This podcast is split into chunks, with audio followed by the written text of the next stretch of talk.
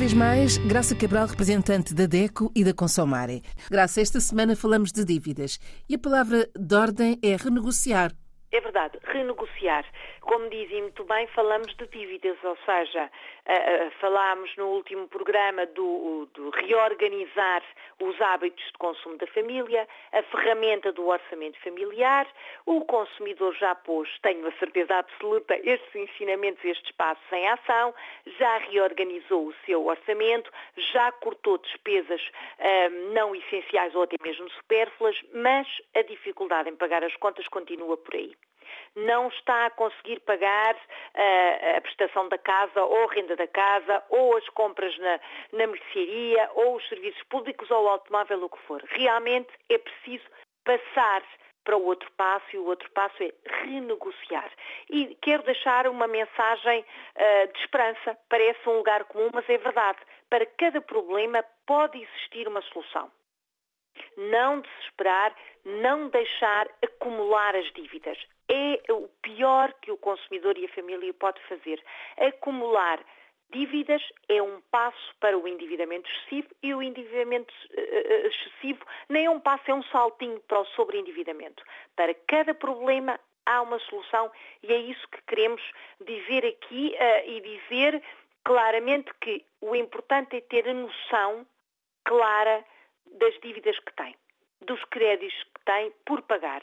O consumidor precisa de reunir toda a informação referente aos seus créditos, aos contratos que tem e que não está a conseguir pagar, as faturas que estão penduradas, tem que recolher tudo o que seja documentação que lhe permita avaliar o total da sua dívida. Pagamentos que estão em incumprimentos, em incumprimento, afinal, custam quanto? traduzido na moeda, traduzido em dinheiro, a sua dívida é de quanto? Este é o mais importante para o consumidor que está aflito e que quer renegociar, porque são consumidores, obviamente, que têm boa fé, que têm consciência e que sabem que este também é o dever do consumidor. Para os consumidores que residem em Portugal, mesmo que estejam a trabalhar no estrangeiro, têm residência, têm domicílio fiscal em Portugal, que têm o seu NIF português, que têm até acesso ao portal das finanças, podem, com a sua senha, aceder ao portal das finanças do governo português e aí procurar a central de responsabilidades de crédito do Banco Portugal e ver o que está registado qual é o seu mapa de responsabilidade de crédito. Esta informação é válida para os consumidores que têm domicílio em eh, eh, fiscal em Portugal e senha de acesso ao portal das finanças português. Outros consumidores que estão noutras geografias e que não têm esta situação podem recolher tudo o que é documento relativo a dívidas. Até podem ser as contas dos supermercados, as faturas dos serviços públicos, uma nota de dívida com alguém que lhe emprestou dinheiro, sim, porque também estão aqui os dinheiros emprestados de particulares. Atenção, se foi fiador, se deu o seu nome como fiador para qualquer contrato de crédito, deve também incluir neste, uh, neste acumular de documentos sobre os créditos que tem por pagar. Depois deve, claro, analisar toda a documentação. No caso dos consumidores que têm crédito com banco ou com instituição de crédito, verifiquem se por acaso não contrataram um seguro de proteção de crédito. Se contrataram, é a altura de o, acionar e, portanto, ter a sua situação coberta por este seguro. Se não tiver, claro, uh, tente falar com os credores. E este é o último passo e o, talvez o mais difícil, é certamente o mais difícil, mas também o mais importante.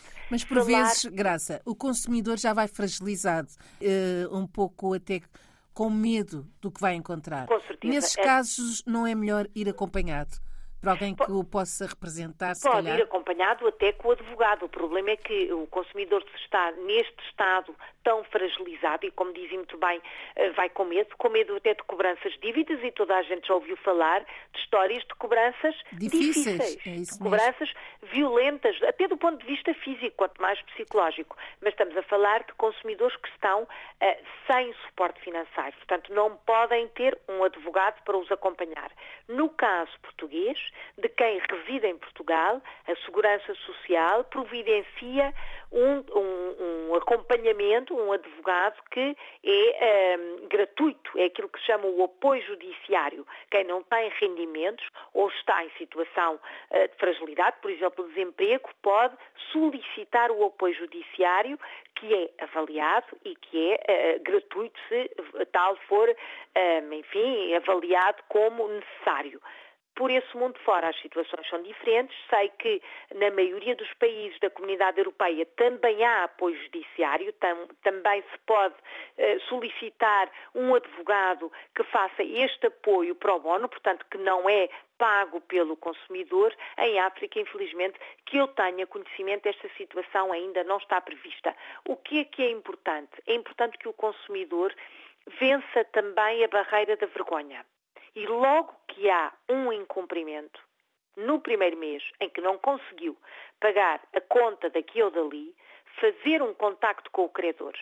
E não importa se o credor é uh, o prestador de, de, serviço da luz, ou é o banco, ou se o credor é uh, o senhor António que lhe vendeu o carro a prestações, ou o senhor Manuel do bazar que vendeu uh, as compras do mês para a alimentação. Interessa é falar claramente, ou até escrever, se assim o quiser, mas dirigir-se com clareza com transparência ao credor, seja banco ou credor individual, e dizer claramente eu não consigo pagar esta dívida.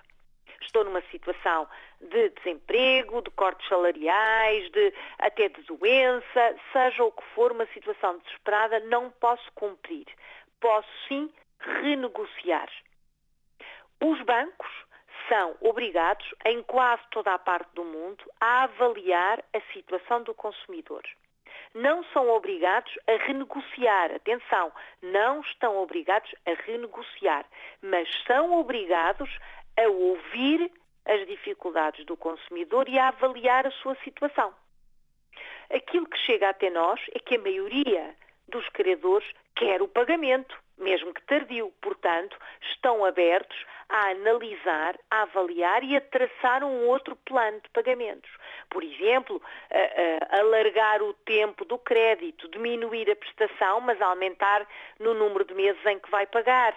Há uma série de situações favoráveis ao consumidor, desde que haja transparência para renegociar.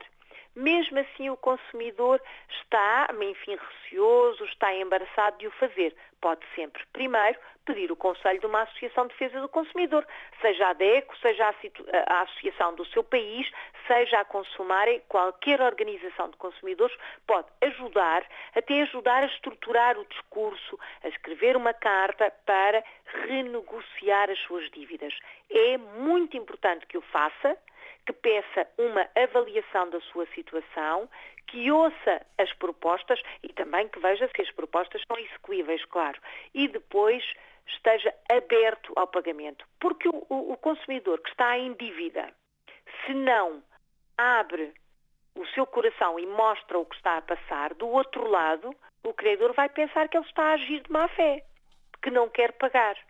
Portanto, ser claro, partilhar as dificuldades da sua, do seu orçamento familiar é o primeiro passo para renegociar e encontrar a solução para esta, enfim, esta crise que eh, todos estamos a atravessar. Olhe por si, o novo espaço dedicado aos direitos do consumidor em África e em Portugal. Coloque as suas dúvidas enviando o e-mail para o correio eletrónico olheporsi.rtp.pt e ouça as respostas na RDP África à segunda-feira, depois da uma da tarde. Olhe por si, uma parceria RDP África, Associação DECO, com Isabel Flora e Graça Cabral.